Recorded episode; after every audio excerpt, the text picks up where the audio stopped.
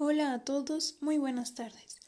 Hoy, domingo 14 de junio, les saluda su compañera Abril Abarca Gómez, con un capítulo sobre los fines de la educación en el siglo XXI. Hablamos de la educación en el siglo XXI porque como todo en la historia del humano evoluciona, la educación también, y yo diría que la evolución y la educación van de la mano pues a través de esta el ser humano puede ir adaptándose a su medio ambiente y a su contexto social, puesto que las generaciones antecedentes van transmitiendo sus conocimientos y experiencias a las generaciones que vienen en camino. Ahora bien, en México, uno de los fines es construir un país libre, que sea justo y prospere, que forme parte de la interculturalidad, para ello, existe la reforma educativa que nos da las bases para poder alcanzar todo nuestro potencial como país.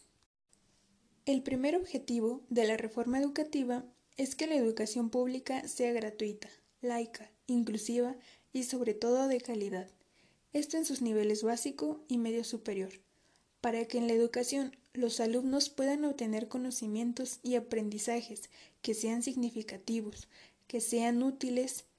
que sean relevantes y que sirvan para su vida diaria.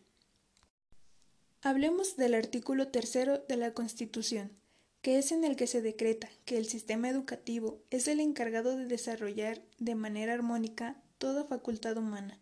y es el encargado de fomentar el amor a la patria, respetar los derechos humanos,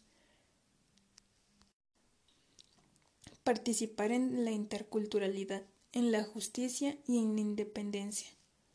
Como mexicanos queremos formar ciudadanos libres, responsables, informados y activos, que sean capaces de participar en la vida social,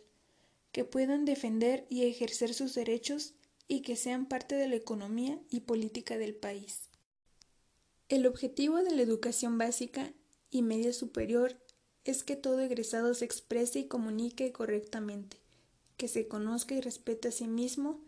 y sobre todo que tenga valores, que sea ético y se comporte de manera armónica. Si llegamos a lograr los objetivos, las personas tendrán la motivación y capacidad de lograr su desarrollo personal, laboral y familiar, para así poder mejorar su entorno social y natural. Hasta aquí el capítulo de hoy. Muchas gracias.